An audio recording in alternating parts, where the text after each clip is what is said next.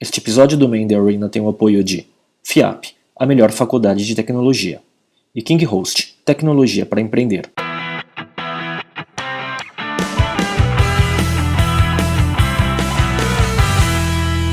Olá pessoal, esse é o Man in the Arena, um videocast sobre empreendedorismo e cultura digital. Estamos aqui gravando no auditório da FIAP. Eu sou o Miguel Cavalcante, eu sou o Inxie e o nosso convidado de hoje é o Diego Álvares, cofundador e CEO da Easy Aula. Diego, vamos conversar a conversa de hoje uh, apresentando um pouquinho, se apresentando e falando sobre o seu histórico antes de empreender. Tá legal. Pessoal, muito obrigado pelo convite, em primeiro lugar. É um prazer estar aqui com vocês. Já conhecia o programa antes e é, realmente é muito boas palestras que vocês oferecem, como se conduzem as coisas. Muito obrigado. E meu nome é Diego Álvares, eu sou carioca, Sou, sou bem intenso em tudo que eu faço. Então, empreender sempre estava na minha cabecinha ali desde pequeno. Uh, talvez um pouco da minha família. Meu, meu pai era empreendedor do ramo de fotografia. Uh, e eu sou engenheiro de computação, formado pelo ITA, lá em São José dos Campos.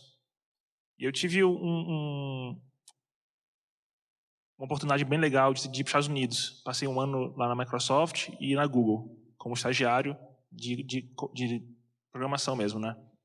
E lá eu tive uma oportunidade muito legal, que foi no final do meu primeiro estágio na Microsoft, eu tive uma oferta de emprego é, para ficar lá, para largar o ITA, a faculdade, largar tudo que eles me pagariam para ficar lá, a faculdade e, e, e o emprego na Microsoft. Eu fiquei super empolgado, eu quis largar tudo mesmo e ficar lá de vez, e acabei aceitando, mas não pude ir por conta de visto, porque você só pode ter visto de trabalho se for formado e não pode trabalhar tendo visto de estudante. Então eu fiquei um pouco frustrado naquela época, mas isso para mim foi um divisor de águas para eu poder descobrir que como eu, eu tinha medos quando eu fui para lá fazer o estágio, eu falei, cara, eu tenho que dar o sangue nesse lugar porque tem muito cara bom aqui, eu preciso me destacar muito. E será que eu estou tão preparado para isso agora, que eu estou no meio da faculdade? E quando eu tive um, feedback tão positivo do meu estágio lá, eu falei, cara, quantos outros brasileiros, quantos outros amigos meus poderiam estar aqui sendo bem-sucedidos e tendo oferta de empregos também e chamando a atenção dos americanos, do pessoal que está ali que é super qualificado, que naquela época eu era o único brasileiro que estava fazendo estágio lá na Microsoft. E então eu, eu percebi quanto que a minha educação informal foi importante. Porque eu estava num momento onde, é, na faculdade, eu não tinha visto nada de programação ainda. Então, tudo que eu tinha aprendido antes foi por conta própria. Era trabalhando, fazendo estágios que eu, no, na cidade que eu gostava. E, e aí eu fiquei com aquilo na cabeça muito forte. Eu falei, cara, eu voltei e fui dar aula para o pessoal pra, sobre como passar entrevistas, sobre como, como chegar lá, como ir para fora. Voltei para a Microsoft depois, no meu segundo estágio, já com outros 10 amigos meus. Eu indiquei todo mundo e, e ensinei como. Fiz aula de entrevista e tudo mais. Então, é que hackeava a entrevista. Foi a, foi a maior turma da América Latina que foi para a Microsoft fazer estágio. Tipo, foram, foram 13 pessoas da América Latina, 11 do ITA, da minha turma. Então foi um negócio fenomenal. E ali foi muito claro para mim em relação, cara, como que a gente aqui, um monte de moleque, consegue mudar nossas vidas. Hoje, desses, desses 11 que, que foram, tem uns sete que ficaram lá, que estão lá hoje trabalhando. E como que esse, essa educação informal, esse peer-to-peer -peer learning, né? Tipo, cada um ensinando um para o outro ali, pode mudar a vida de tantas, tantas pessoas, né? Tipo, todo mundo se mudou ali. E hoje é uma cultura já na faculdade do ITA de todo mundo é, fazer essas entrevistas e, e, e ir para lá. A gente tem um documento compartilhado que a gente coloca todas as questões, todo mundo fez entrevista, todo mundo estuda por ali. Então dá, dá para ter uma, uma escala legal ali de, dos estudos. Hackearam e documentaram, isso é pior. Mas, e aí, e um outro problema que eu tinha era, era que todo mundo na faculdade costuma dar aula particular para ganhar um dinheirinho extra, né? Poder tomar cerveja no final de semana. E eu quis dar aula particular, e só que eu achava muito difícil de encontrar aluno.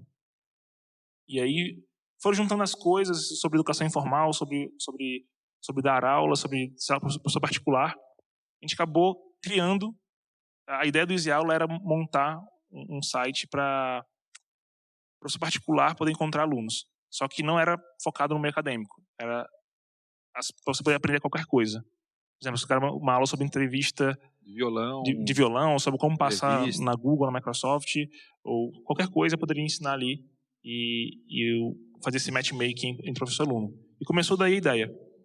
Então, é, acabei desfocando um pouquinho do, da questão da minha apresentação, mas foi experiências muito mais relevantes que eu tive foram ir para lá para fora, para os Estados Unidos, voltar e trabalhei em startups, acabei ficando no Brasil, escolhendo ficar no Brasil, porque me meti nesse meio de startup e adorei, achei eh, era minha cara, eu falei, ah, era isso que eu, que eu queria mesmo e decidi no Brasil para montar o Easy Aula, montar a minha, né? E só que eu não tinha dinheiro para montar o Easy Aula, então pra, antes de realmente ficar full time, eu fui para Globo.com, fiquei lá durante oito meses para poder juntar dinheirinho e poder então dedicar full time ao Easy Aula. Você não falou isso na entrevista também, né? Falei, pior que eu falei. Eu falei e o cara não acreditou. Ele falou, ele ficou naquele negócio, será que eu contrato ou não contrato você? E falou, ah, vem. Acabou, eu falei, olha, eu vou ficar aqui no máximo um ano. Ele falou, cara, não, tudo bem, beleza, vem.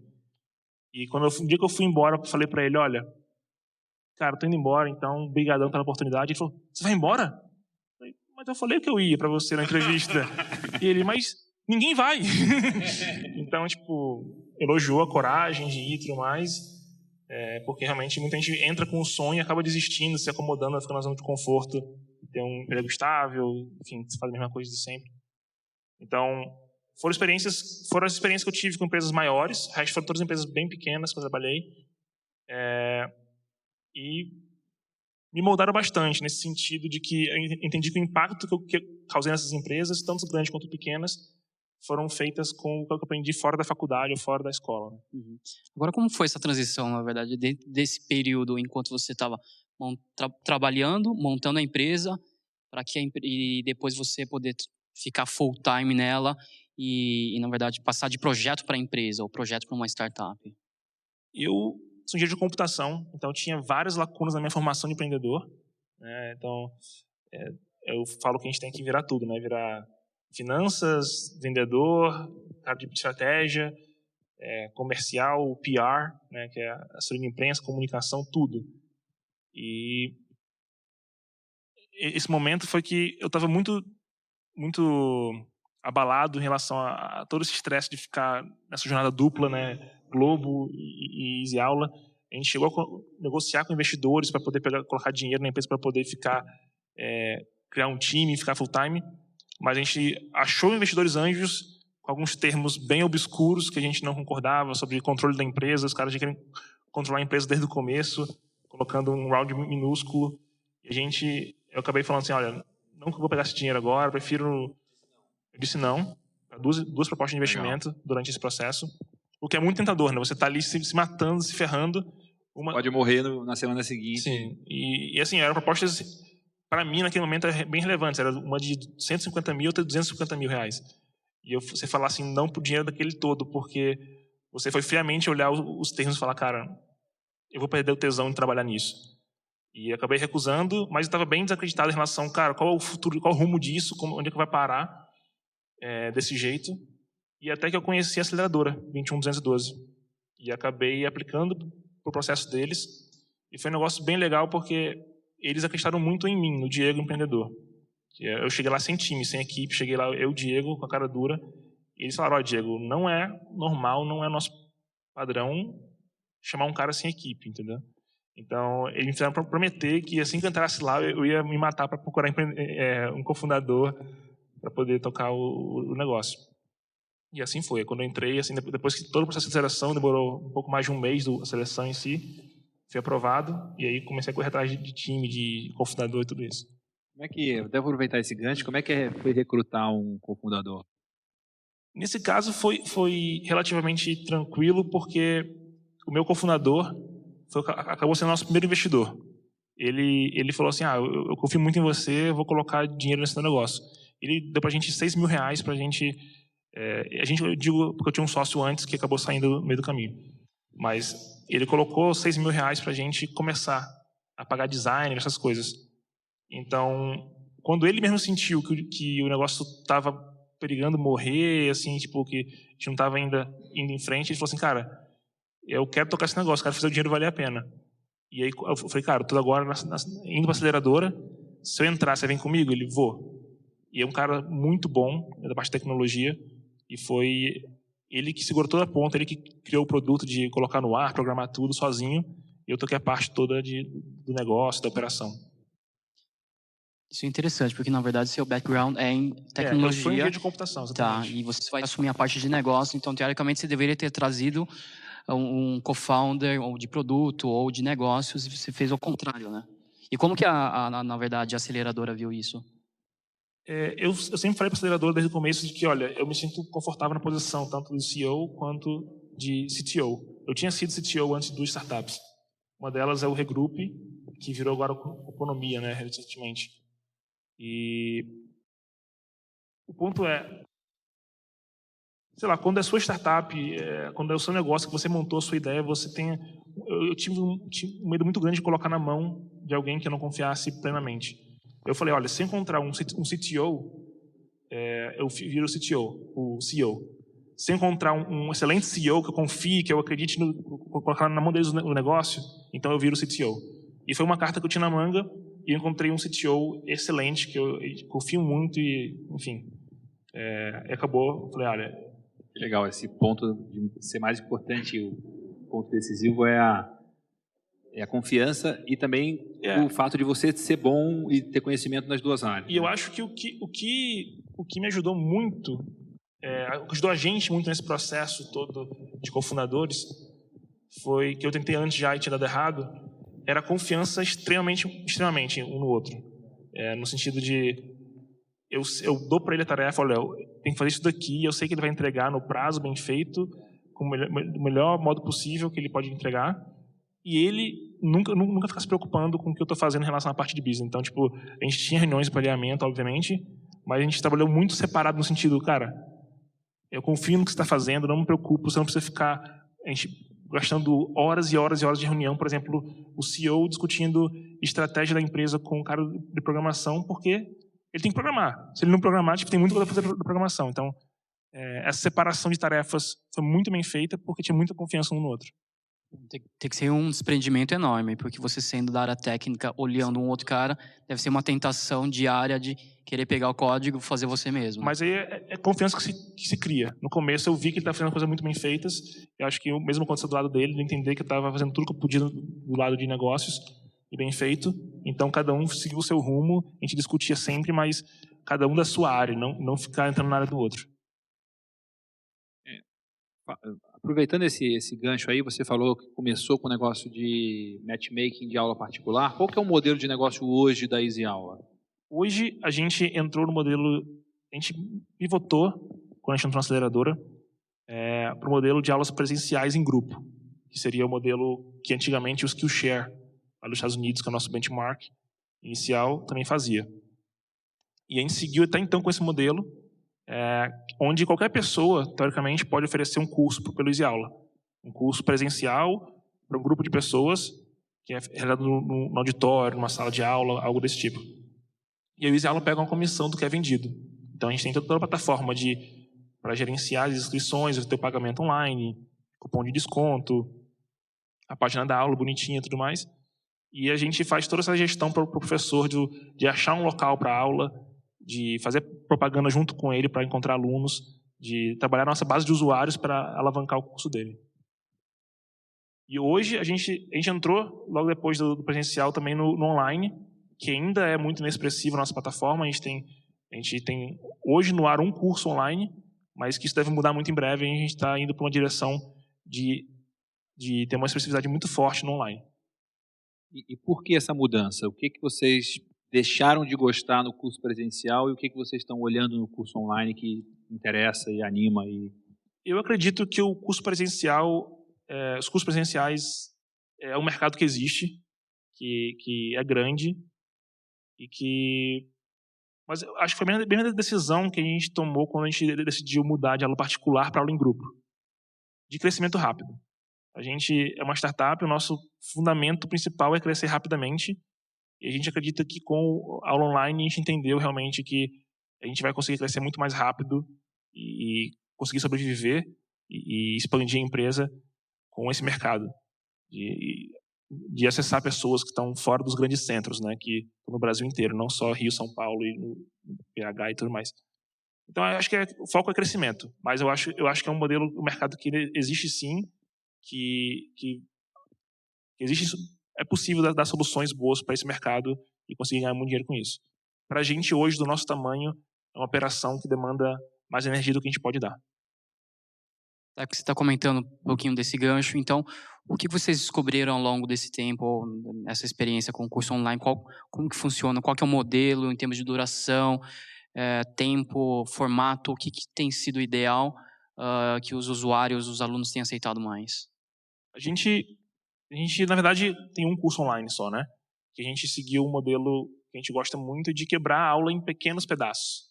Né? Então, ao invés de ter aulas de meia hora, uma hora, três horas de duração, é, o cara possa rapidamente aprender alguma coisa ali em 10 minutos, quebrar em, em sessões lógicas, né? Então, a gente vem acompanhando, obviamente, todos esses players é, no mundo todo que estão trabalhando com aulas online.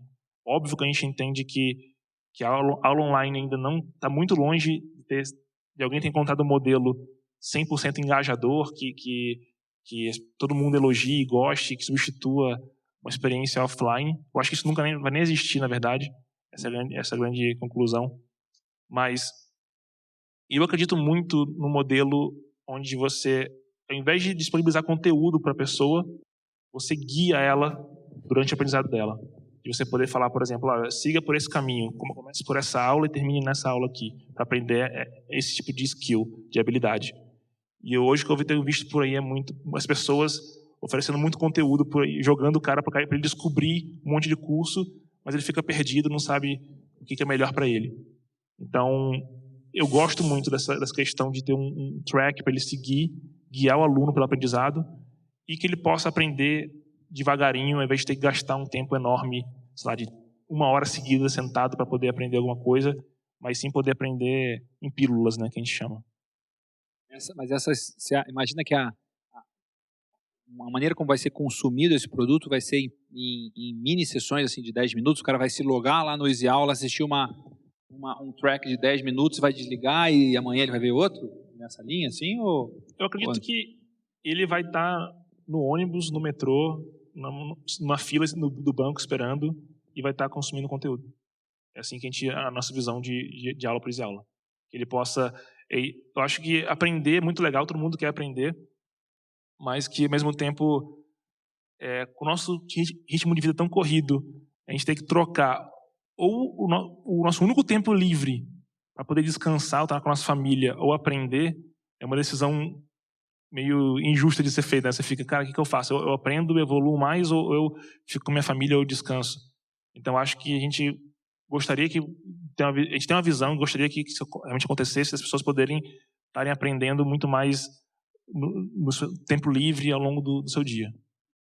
Agora, como que vai funcionar isso do lado do professor? Se a gente está falando que existe necessidade, talvez, de adaptação do aluno ou tem as oportunidades, do lado do professor, ele também está ou produtor de conteúdo, ele está muito acostumado com a metodologia dele, com as ferramentas. Agora, você vai também, de certa forma, uh, impor ou sugerir, talvez, uh, um modelo, uma metodologia diferente. Como que vocês vão trabalhar isso?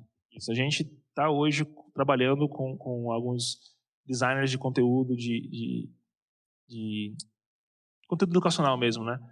Para criar a nossa metodologia própria do Easy Aula, de videoaulas, que é a nossa identidade, e, e, e guiar esses profissionais, tanto na nossa produção interna de aulas, quanto professores que a gente convidados que, ou, que vão poder estar tá aplicando para a plataforma, para estar tá, tá colocando o conteúdo deles. Mas sim, a gente deve seguir toda uma linha de raciocínio agora de metodologia própria do Easy Aula. Ao invés de, de ser um, um, mercado livre, aberto, onde você tem formatos muito diferentes, que cai nessa questão que eu falei do você não guiar o aluno, né? Tipo, o cara vão ter várias aulas que estão conteúdo repetido, com formatos que não são adequados. Então, acho que criar essa metodologia de identidade para a gente é crucial. E ainda voltando nessa questão do, do curso do curso online, é, tem vários modelos aí, tem um modelo com uma curadoria muito mais forte, que você tem cursos com a cara da, da, da marca ou com a cara da, da, da empresa, e tem outros que é mais um marketplace, que é uma plataforma que você qualquer pessoa pode colocar um, um conteúdo lá e colocar como curso. Assim, como é que vocês estão é, vendo esses dois modelos e que caminho vocês pretendem seguir? Assim? É, de novo, é, metodologia própria do Easy Aula hoje é o que a gente acredita e a gente está numa, numa encruzilhada aqui entre manter a produção totalmente própria ou continuar abrindo para produtores externos aplicarem, colocar o conteúdo na nossa plataforma assim.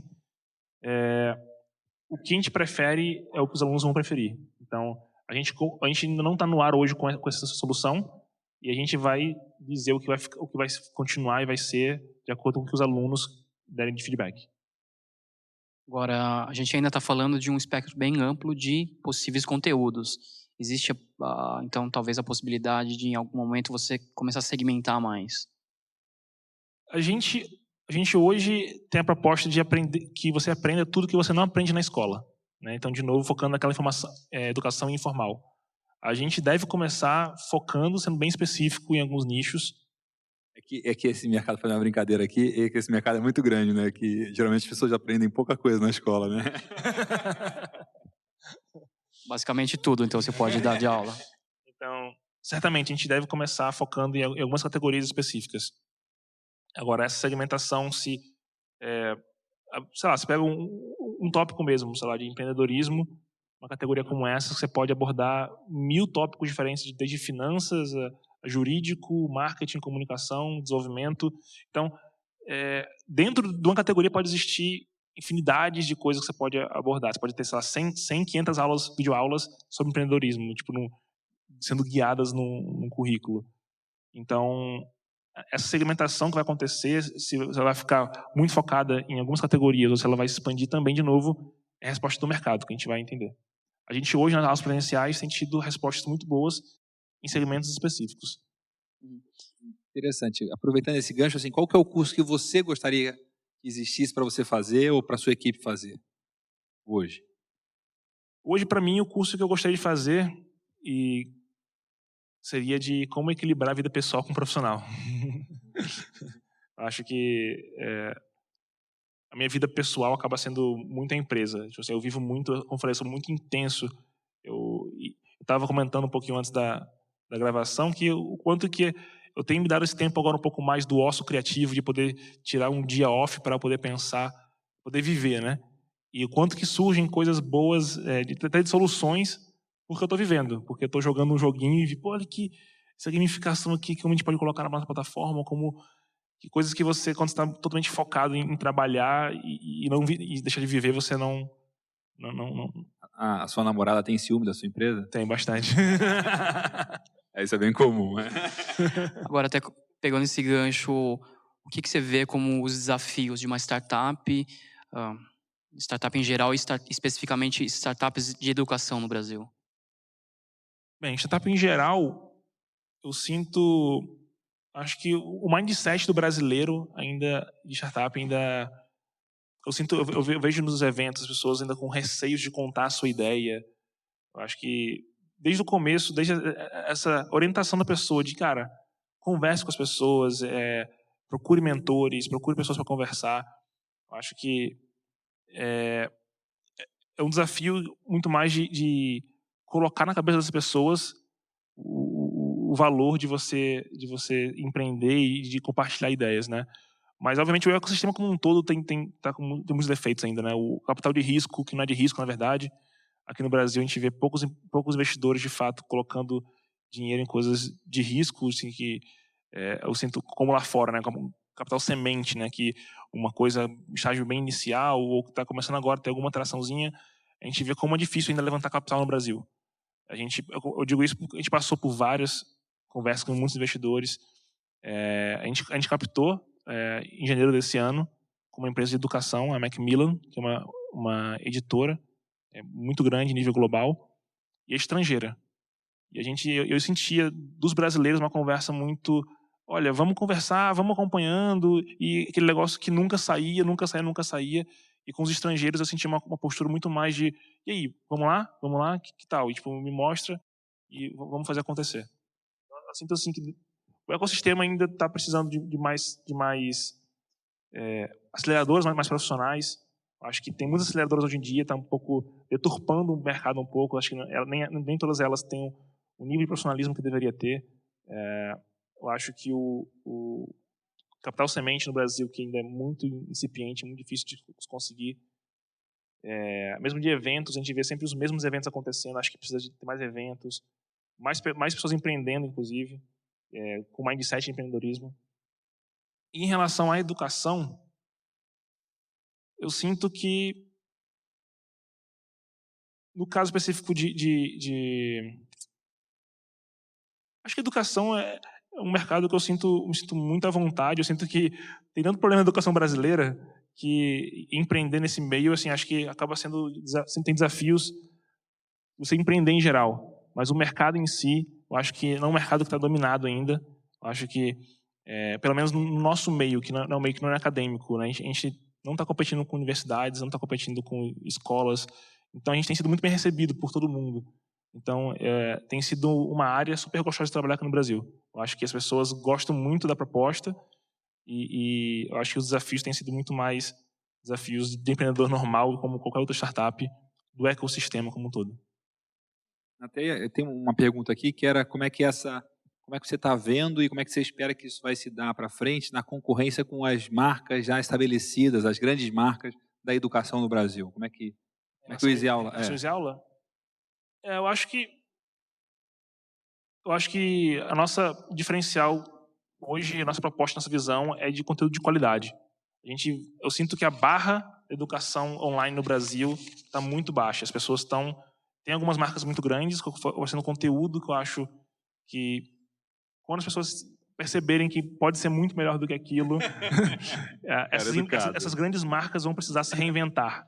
Então, acho, é, basta você olhar para fora, o que, que oferecem lá fora, que, como falei antes, né, nenhum modelo de aula, de aula online ainda está tá aprovado, todo mundo está tendo problema de engajamento com o usuário, como deixar o pessoal é, tornar um, um real aprendizado online. Mas se você ainda não está consolidado, mas se você olha para fora, olha para o Brasil, você vê que o Brasil ainda tem um chão muito grande a andar. Acho que todas as grandes marcas vão ter que se reinventar eu acho que todo mundo está começando aqui no Brasil ainda. Você acha que existe um, um preconceito, uh, não só do mercado, mas dos próprios alunos com relação ao curso online, então? Não, eu, não, eu acho que, na verdade, eu me surpreendi muito, inclusive, um dos motivos das mudanças, tanto de focando no crescimento, mas também a demanda enorme dos nossos alunos pelo online. Então, assim, eu comecei com presencial acreditando, inclusive, que era uma questão de mercado, de falar, olha, deixa o Brasil se acostumar um pouco ainda com a ideia do online e tudo mais. E a, a realidade é que a gente foi surpreendido quando os nossos alunos insistentemente pedindo muito, muito, muito, olha, pelo amor de Deus, gente, a gente está na era do online, está na era da internet, coloquem isso online. Então, eu acho que não tem preconceito, não. Acho que eles estão mal acostumados com má qualidade. Eu acho que eles precisam ter uma barra maior, é, que está começando a aparecer algumas coisas interessantes lá fora. Interessante. Um, tem uma pergunta aqui que a gente gosta muito de fazer para empreendedores que vêm aqui, que é a questão da cultura da empresa, né? O que, que você tem feito para fortalecer, para tornar a cultura única, uma cultura. Né? O que você tem feito nesse sentido? Eu acho que o ponto principal que eu tenho colocado para a minha equipe, é, eu bato muito nessa tecla, é de. De a, gente, tive, a gente tive muitos problemas com funcionários, maus funcionários em relação a, a pessoa achar que startup é glamour, né? O cara chegar lá, ah, tô numa startup e chegar e não, e, e, não entender que tem que executar. Isso é só a execução que vai te salvar, né? E o ponto que eu falo, pessoal, é fiquem aqui sabendo que vocês estando aqui vão estar sempre com um time classe A. Todo mundo que está do seu lado vai ser um ótimo, um ótimo profissional. E se não for, vai estar fora. Ou seja, você, você se for um cara bom, o seu lugar é aqui. Você vai estar rest in peace, então, fique tranquilo que você vai ter uma equipe à sua altura do seu lado. E, e a, gente, a gente prioriza muito isso, das pessoas que são proativas, que tem, trazem soluções, que não enrolam o trabalho, que não, ficam, que não faltam, que não estão fazem home office e fingem que estão trabalhando, mas que estão estão entregando e, e, e, não deixando a equipe na mão. Então, assim, venha para o Easy Aula e saiba que aqui você vai ter um lugar de trabalho onde as pessoas trabalham e entregam coisas bem feitas no prazo, todo mundo colaborando entre si. Qual é o tamanho da equipe atualmente? Hoje nós temos oito pessoas. Legal, focados em desenvolvimento. Desenvolvimento, marketing e operações. Interessante. É, tem alguma coisa que você aprendeu que você acha marcante ou, ou interessante de comentar aqui das experiências antes de empreender que são que você está aplicando hoje no, no, no, seu empreendimento? De antes, eu, você comentou antes, né, um pouco sobre ah, legal que você tinha disse tanto ser CEO como CTO. Na verdade, eu me tornei o CEO porque eu me senti apto mas eu precisei muito da aceleradora para isso. Né? A aceleradora me ajudou muito na minha formação como homem de negócios, como empreendedor. Então, é, acho que o principal aprendizado que eu tive foi que eu trouxe do profissional da, de antes foi de como gerenciar uma equipe de tecnologia. Porque eu vejo muitos amigos da área de negócios querendo abrir uma empresa, uma startup, tendo problemas sérios de desenvolvimento, sobre como lidar com a equipe, como colocar um negócio no ar sem ser enrolado, sem, sem sabendo que o cara está lá contigo do seu lado de, de, desenvolvimento é um cara realmente bom, que entrega as coisas. Como é que faz isso? Não, então. Isso vai levar mais um videocast. é, assim, eu, eu, tive, felizmente, a, a sorte de tá, ter esse meio, de ter ficado oito anos na área de desenvolvimento. E, e eu passei por situações onde realmente, se eu não soubesse, se eu não fosse da área, eu teria, eu teria me ferrado, eu teria é, sido enganado, eu teria sido, as coisas não teriam saído, a equipe tar, colocaria uma barra mais baixa do que deveria. E eu falei, gente, não é assim que funciona, é assim, ó. Eu sei como isso funciona, as coisas têm, as coisas dá, dá, para ser mais rápidas, dá para ser melhores do que estão sendo entregues. Então vamos colocar a barra aqui em cima. famoso para mandar tem que saber fazer. Saber e mostrar que sabe fazer de verdade. Agora, até pegando, falando isso, quem são as empresas referência para você no seu setor ou startup? Hoje, lá de fora, é, principal, a gente usa o Udemy e o Linda.com. São os que a gente está mais se baseando é, atualmente. Mas a gente está muito feliz, porque depois a gente passou por Skillshare antes, hoje, passou, passou por um modelo muito igual ao Udemy, e agora a gente tá, acho que a gente está chegando num modelo muito próprio. Um modelo muito easial. Um easial. A gente está criando uma visão própria da gente, uma conclusão de tudo que a gente tem testado e, e, e visto no mercado então, eu acho que o que vem por aí é algo bem único, bem diferente. Assim, um, uma junção de boas práticas de, de vários players, não, não, de um copycat de um deles. A gente está chegando aqui no final. Eu queria fazer uma pergunta assim do que, que você tem de, de aprendizado, de história engraçada, de coisa para compartilhar com a gente aí. Pode ser história triste também. É. Bem, história triste eu acho que. Tava brincando, mas se tiver, compartilhe, por favor. Não, eu vou contar uma que eu acho bem interessante, bem legal, que foi a relação com o meu primeiro sócio, que não deu certo, e ele saiu da empresa cedo. Só que a gente não tinha negociado antes sobre como ia ficar. Então a gente tinha uma ideia, cada um tinha 50% da ideia, ele não cumpriu com, com o que deveria e saiu da empresa, e a gente ficou, e agora? Você vai sair da empresa vai ficar com 50% da empresa? Não, e aí foi, foi, foi uma discussão de meses até a gente descobrir como, como solucionar esse problema. Então, é, hoje. O cara morreu.